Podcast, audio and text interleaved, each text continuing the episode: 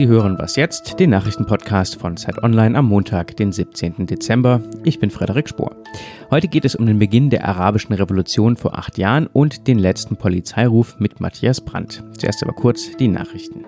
Den Protesten in Budapest schließen sich immer mehr Demonstranten an. Mehr als 15.000 Menschen waren in der vergangenen Nacht auf der Straße. Sie folgten dem Aufruf von Gewerkschaften und der Opposition. Es blieb nicht friedlich. Einige der Demonstranten bewarfen die Sicherheitskräfte mit Rauchgranaten. Die Polizei setzte Tränengas ein. Die Proteste richteten sich zunächst gegen ein Arbeitsgesetz. Mittlerweile fordern die Redner aber auch einen neutralen öffentlichen Rundfunk sowie unabhängige Verwaltungsgerichte und ein Ende der Korruption. Die Vollversammlung der Vereinten Nationen stimmt heute über den Flüchtlingspakt ab. Vorsicht, der ist nicht zu verwechseln mit dem UN-Migrationspakt, über den zuletzt besonders heftig gestritten wurde. Der betrifft nämlich die Arbeitsmigration. Beim Flüchtlingspakt geht es jetzt dagegen um die Millionen Vertriebenen auf der Welt. Zum Beispiel soll Ländern geholfen werden, die besonders viele Flüchtlinge aufgenommen haben. Ziel ist außerdem, dass mehr Menschen außerhalb von Flüchtlingslagern unterkommen. Redaktionsschluss für diesen Podcast ist 5 Uhr.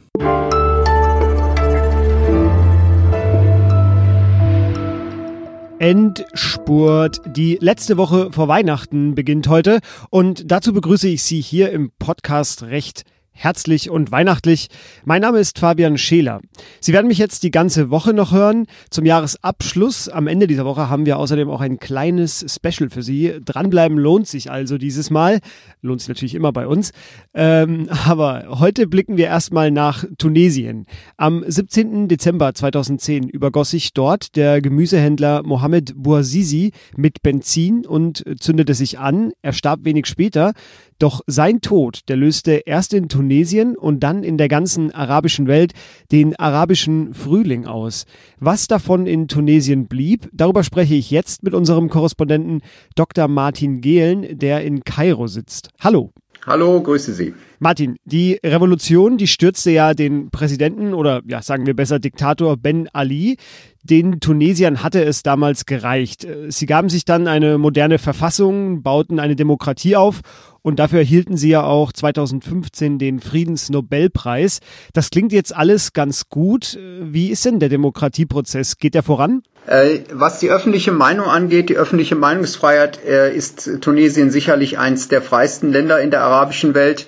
Äh, was die Reformen der Strukturen angeht, also vor allem auch die Reform des Innenministeriums, des Polizeiapparates, äh, im Grunde alle dieser Unterdrückungsmechanismen, da ist noch viel Arbeit übrig und da geht es im Grunde nicht richtig voran, auch weil der politische Betrieb äh, durch die Konfrontationen, die zwischen den Parteien entstanden sind, äh, sehr stark gelähmt ist im Moment. Also es gibt noch so ein Nachwehen der Diktaturzeit, das ist ja vermutlich auch normal erstmal.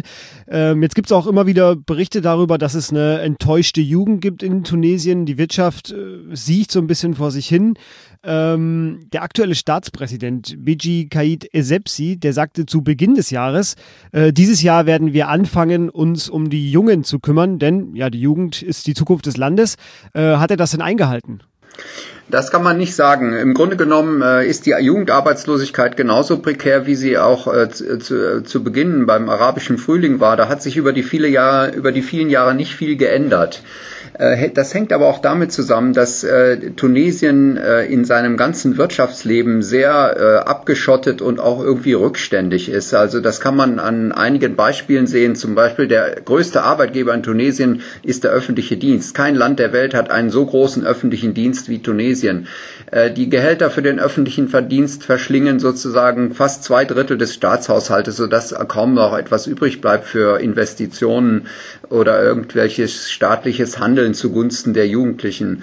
Und insofern äh, ist, äh, gibt es hier sehr, sehr schwere strukturelle Probleme, die natürlich am Ende auch dazu führen, dass in puncto Jugendarbeitslosigkeit nicht richtig was geschieht. Jetzt gibt es gerade noch ein aktuell anderes sehr großes Thema in Tunesien. Äh, während der Diktatur wurden bis zu 50.000 Menschen ja zu Opfern der Diktatur. Die wurden verfolgt, misshandelt, auch vergewaltigt. Eine Wahrheitskommission soll das jetzt aufklären. Was hat die denn erreicht? Ja, diese Wahrheitskommission ist ja geschaffen worden von dem ersten frei gewählten Parlament, was, äh, was ja auch die Verfassung geschrieben hat, die neue nachrevolutionäre Verfassung. Das heißt also, die, diese Kommission ist 2013 geschaffen worden. 2014 gab es dann die erste reguläre äh, Parlamentswahl und die politischen Verhältnisse haben sich sehr stark geändert. Insofern hat die Wahrheitskommission, die ja jetzt zum Jahresende ihre Arbeit beendet, äh, hat äh, immer sehr starken politischen Gegenwind gehabt. Das heißt also, äh, in dem neuen Parlament haben alte Regimekader wieder das Sagen und äh, die waren überhaupt nicht mit einverstanden, dass äh, man jetzt sozusagen diese ganzen Verbrechen hochholt, dass äh, man das alles ausbreitet und dass man dann auch in Korruptionsprozessen die unterschlagenen Gelder versucht zurückzuholen.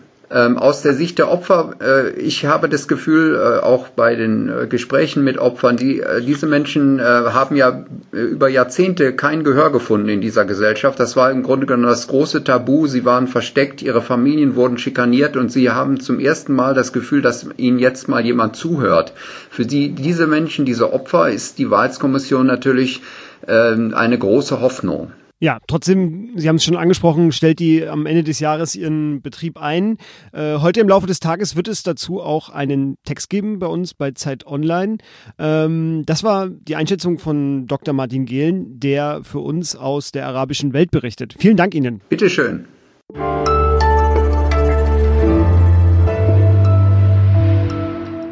Und sonst so? Mache ich jetzt jeden Tag einen Tipp für ein Last-Minute-Weihnachtsgeschenk? Tja, mal sehen. Falls Sie jedenfalls noch etwas Extravagantes suchen, ja, da bin ich fündig geworden für Sie. Auf monsterzeug.de gibt es eine Achterbahn für den Garten zum selber bauen. Es sind nur 2,14 Millionen Einzelteile und die Standardvariante, das ist das Modell Monsterkrake, ja, die gibt es schon für 99 Millionen Euro. Versand bis Weihnachten garantiert. Da heißt es schnell sein. Sie merken schon an meinem leichten Schmunzeln, äh, ich wollte natürlich für Sie herausfinden, ob das jetzt ein echtes Angebot ist oder nicht. Ich habe aber den Bestellvorgang dann beim PayPal-Feld abgebrochen.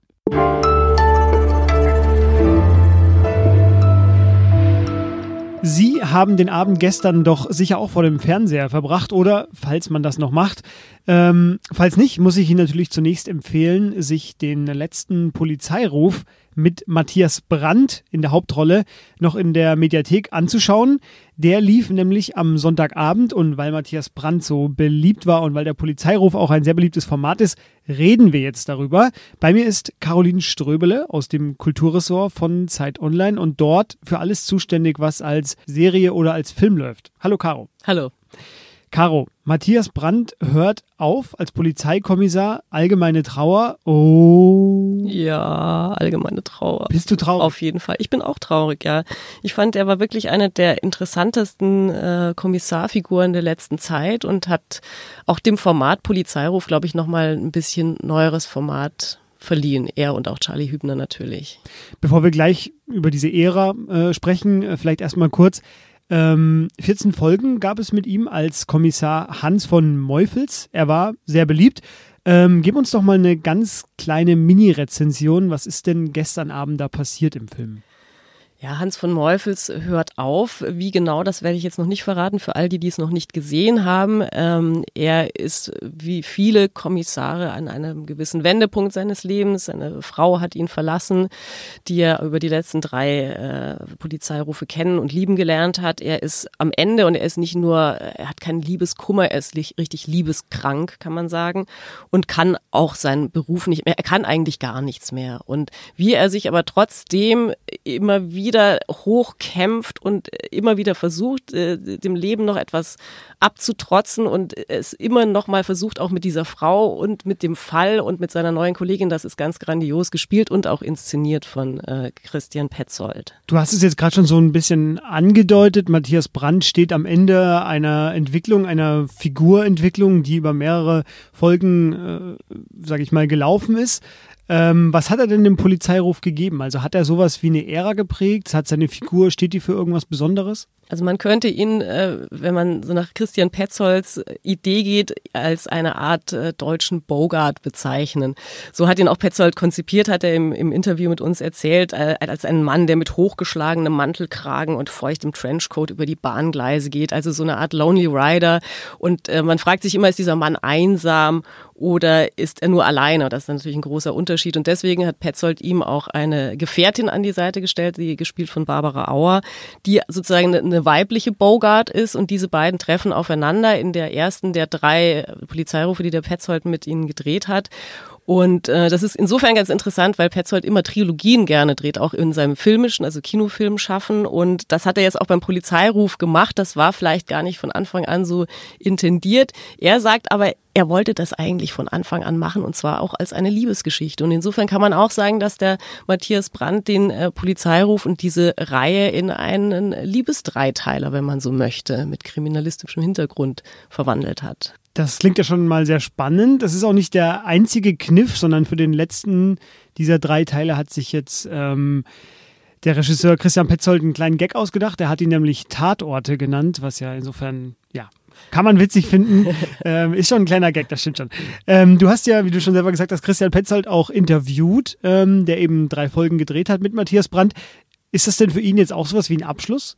Ja, auf jeden Fall. Er hat ja gesagt, äh, ich wollte von Anfang an eine Etappenliebe erzählen, also wie sich diese beiden äh, Figuren ineinander verlieben, sich einander versprechen. Das war so im letzten Teil. Wölfe hieß der vor zwei Jahren und sich jetzt wieder trennen. Also der Fall beginnt eben, man sieht, sie ist ausgezogen, man sieht eigentlich nur noch ihre Kartons, die in Meufels Wohnung rumstehen und man sieht auch, wie er einfach nicht klarkommt damit. Es gibt eine wahnsinnig schöne Szene, die das so illustriert, wie er dann an diesen Kartons vorbeiläuft und so tut, als ob alles in Ordnung sei, als ob er jetzt wieder äh, super Junggesellenleben führt. Er macht sich sein Tablett mit Essen, geht dann, schalt, setzt, äh, geht zu seinem Plattenspieler, natürlich äh, alles Vinyl, was er hört und er ist wirklich ein Ästhet auch in seinem Auftreten. Und dann rennt er mit so einem ganz hässlichen Plastikwaschkorb durch seine Wohnung und man merkt, jetzt bricht irgendwas und dann findet er das Bügeleisen nicht, weil sie hat es mitgenommen. Oh und dann merkt man so, dass auch so diese große Tragik des Verlustes letztlich auch auf ein mitgenommenes Dampfbügeleisen äh, zurückgeht. Und das macht Christian Petzolds äh, Filme auch so toll und macht eben auch aus diesem Polizeiruf mehr als ein Sonntagabend-Krimi. Genau, es ist eigentlich eher ein Liebesfilm, sagt Caroline Ströbele. Ähm, ihr Interview das sie mit Christian Petzold geführt hat. Das finden Sie im Kulturressort von Zeit Online und Caroline finden Sie sicherlich bald auch hier wieder bei uns im Podcast. Jetzt aber erstmal vielen Dank dir. Dankeschön. Und das war was jetzt an diesem Montag. Sie haben Fragen oder Sie wollen uns kritisieren. Eine Woche bleibt Ihnen noch, denn dann sind wir auch im Weihnachtsurlaub. Schreiben Sie uns also an wasjetzt.zeit.de. Wir lesen dann vielleicht von Ihnen oder auf jeden Fall hören wir uns morgen wieder. Bis dahin.